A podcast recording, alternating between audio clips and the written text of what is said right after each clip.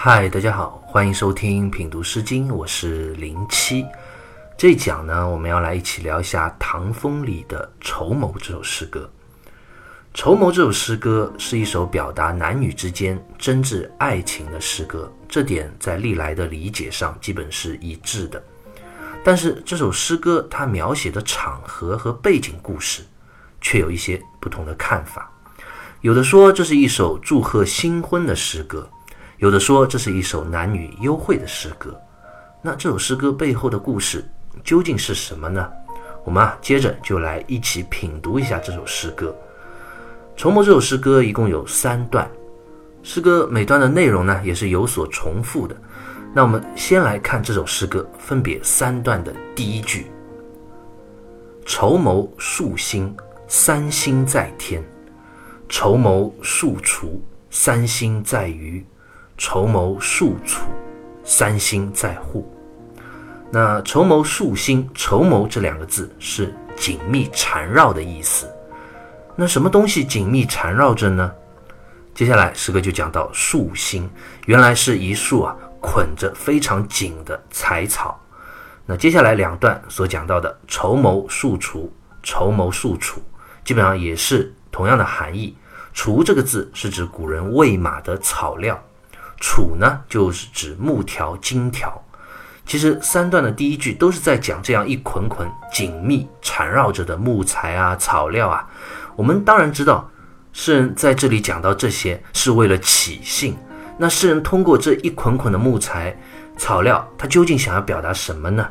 首先，我们看啊，“筹谋”这两个字是紧密缠绕的意思，就好像男女之间的结合那样亲密无间。其次呢？毛诗里就讲：“男女待礼而成，若新除待人事而后树也。”意思又讲这些木材啊、新草啊，它们其实本来都是自由自在生长在许多不同的树木或者植物之上的，彼此之间是没有关联的。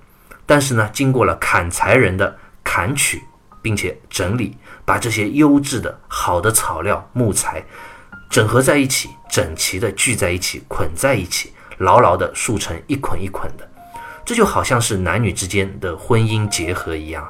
本来男生和女生，你是这家人家的儿子，他是那家人家的女儿，是没有生活上的交集和关联的。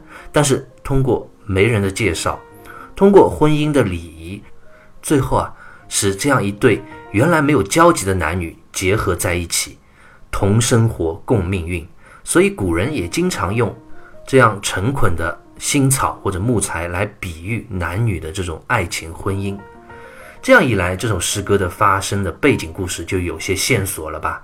应该是和一对男女之间的婚姻故事有关的。当然，我们读到这里还是不能特别确定嘛，就要接着再往下看这首诗歌。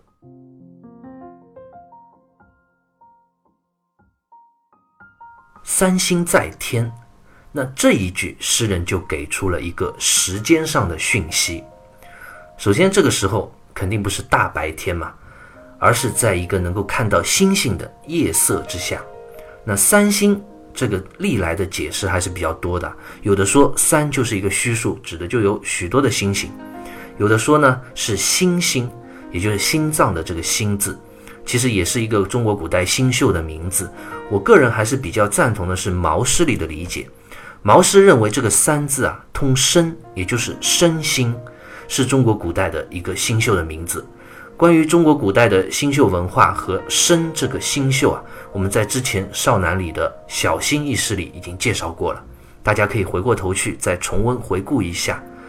那身这个星宿，其实就是我们现在所非常熟知的猎户座，它应该算是秋冬季节天空里最容易看到的一个星座了。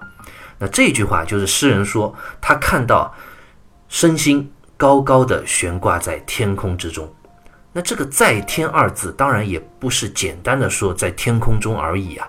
毛诗里就解释说，“在天为始见东方也”，意思就讲这个时候是刚刚黄昏的时刻。在天呢，指的就是这个身心啊，刚刚从东方出现在天际，夜幕啊刚刚降临。那接下来两段分别讲到的“三星在隅”和“三星在户”，也是类似相同的含义，只不过在描写天空中这个身星、这个星宿的位置就有点不太一样了。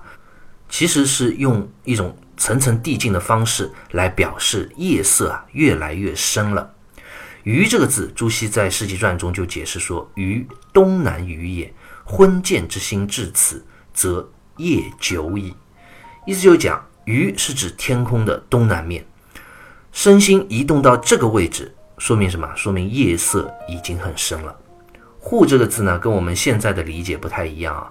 它是指古代房子的门，但是在古代啊，这个房子的门单扇的门叫做户，那双扇的这种大门叫做门。这里啊，意思就讲，在这个时候，星星的光线正好照进了家中的家门之内。一般家里的门是往南面开的，所以这个时候星星的位置啊，已经移动到了。南方的位置了，诗人啊也借此表达时间又已经过了半夜的时分。从在天到在雨到这里的在户，其实夜色是越来越深了。好了，诗歌读到这里啊，那问题又来了。刚刚第一句，诗人用成捆的柴草来隐喻男女之间的结合和婚姻，那这一句诗人怎么一下子就说到天空中的星星了呢？这又有什么特别的寓意所在吗？那大家就有所不知了。其实这里头的意涵可深了。诗人描写天空中的升星，其实最主要是要告诉我们这样一个时间的背景。这个时间的背景啊，分两个方面。首先是季节方面。我们刚刚讲过，升这个星宿，它的出现一般都是秋冬季节，所以这是诗人要告诉我们的第一个。季节上的时间。其次呢，第二个方面，诗人就是要告诉我们，这个故事是发生在一天之中的黄昏夜晚时分。那问题是，在秋冬季节的黄昏夜晚时分，又能够代表什么呢？首先啊，我们讲秋冬季节这样一个时节，马瑞辰在《毛诗传简通释》中就讲：“古者自九月霜降逆女。”至二月叛兵为婚姻之期，正值身心在天，在于在户之时，故娶嫁以身为后。意思就讲，古人的婚姻一般都是在九月霜降之后，这时候呢，天气啊到了秋冬的时节，开始慢慢的有点变冷了。那田间的农活呢也就休息了，农歇了，就不再忙地里的工作了。这时候啊，才有时间去谈婚论嫁，所以古人结婚啊，一般都是在这个时间段，而这个时候正好是天空中可以看到身星这个星宿的季节，秋冬时节嘛，所以古人也是以身星来作为男女婚姻时节的一个重要的自然标志。好了，我们现在知道秋冬季节和古人的婚姻嫁娶之间是有关系的。接着，我们再来看黄昏夜晚这个时间点。我们看现在的婚姻的这个“婚”字，大家看它的右半边是一个什么字啊？是一个黄昏的“昏”。其实，在古代的婚姻，这个“婚”字啊，都是只写作黄昏的“昏”的，是没有女字旁的。到后来才慢慢的加上一个女字旁。这其实是一个很重要的讯息，那就是古人的婚礼一般都是在黄昏夜晚时分举行的。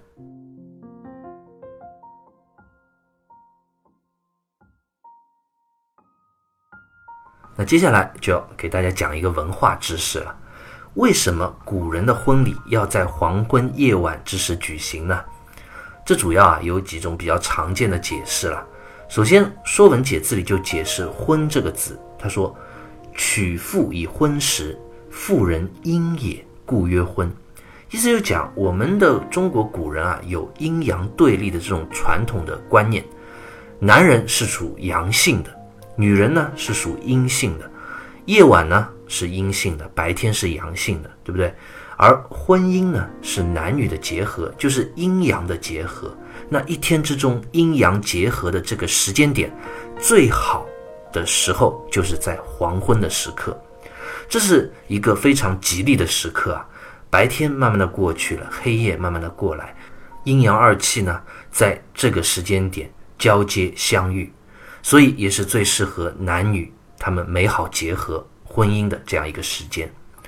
这是一种解释。另外还有一种解释啊，就比较有意思了，认为古代婚礼举行的时间放在黄昏的时刻啊，其实是和远古时期的掠夺婚有关。什么叫掠夺婚啊？掠夺就是抢的意思嘛，其实就是抢婚。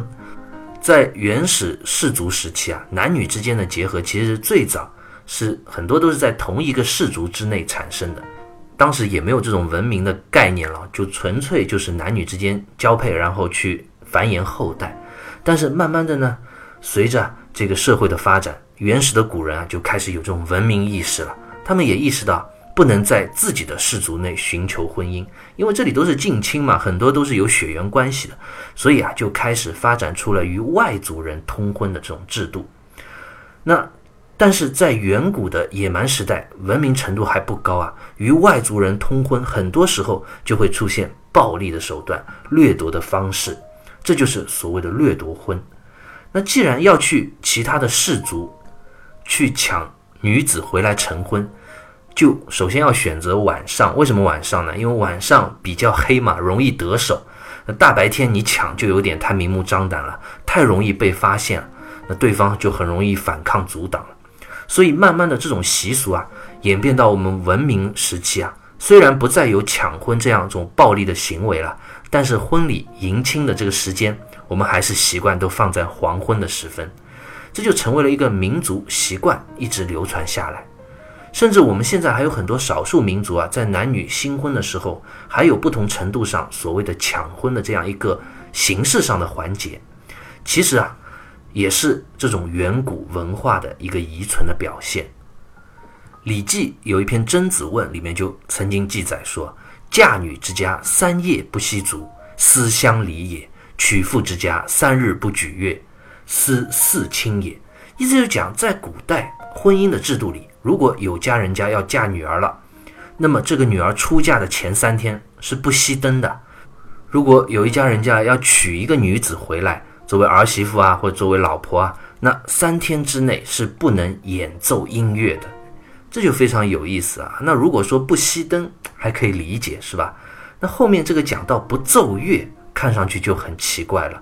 我们传统对于古代婚姻的理解和想象，好像都是锣鼓喧天啊，吹唢呐吹得很响亮，非常喜气洋洋的打着锣鼓，希望让所有的人都知道啊，我结婚了。但是为什么在远古的婚姻礼仪中是不允许奏乐的呢？这个就有解释说啊，也是古代这种掠夺婚、抢婚的一个文化遗留。你想啊，在古代掠夺婚的时代，如果你有了女儿要出嫁了，已经有了对象了，这个时候啊，可能外族的野蛮人半夜会来抢婚，会抢你女儿，所以啊，你要连续三天都不熄灯，要保持警惕，怕自己女儿被别人抢走嘛。那其次啊，那些抢了外族女子回来的人家，当然他也不敢张扬，因为你如果奏乐了，如果热热闹闹的，很容易就被女方的家里知道是谁夜里来把自己女儿抢走了嘛。说不定就会来找你要夺回自己的女儿，所以一般抢完之后啊，都要保持低调，要保密，要安静，不要奏乐庆祝。这种习俗也慢慢流传下来，到了文明时代就变成了一种所谓的婚姻的礼仪。还有另外，我们知道古代女子出嫁头上是要盖一块红布盖头的，那有人就解释说，这种习俗啊也是源自于古代的掠夺婚。因为女生是被抢来的，所以要在抢回来的路上给这个女生头上盖一块布，这样她就找不到回去的路了。所以黄昏夜色时分成婚、结婚、举办婚礼，包括我们刚刚讲到的古代婚姻中的种种习俗啊，其实都和早期原始时期掠夺婚有着密不可分的文化渊源和联系。好了，在聊完这个婚姻和黄昏之间的文化联系之后啊，我们再来。读这诗歌分别三段的第一句，我们就可以知道了，诗人并不是在单单的写木材啊、新草啊，也不是在单单的写天空中的星星，其实是想透过这样一种背景的描写，来告诉我们整个诗歌的一个背景讯息，那就是一场男女之间的婚礼。成捆的新草隐喻婚礼，然后呢，这个秋冬的季节啊，也是代表一种婚礼的时节。然后黄昏的时分呢，更是举办婚礼的这样一个时间点。那这场婚礼究竟是什么婚礼呢？另外，我们在之前的《诗经》篇目中啊，其实也读到过许许多多关于男女情爱、男女婚礼的诗歌了。那今天的这首《绸缪》，它又有什么特别之处吗？关于这些问题啊，我们下一期再接着继续聊。好，下期再会。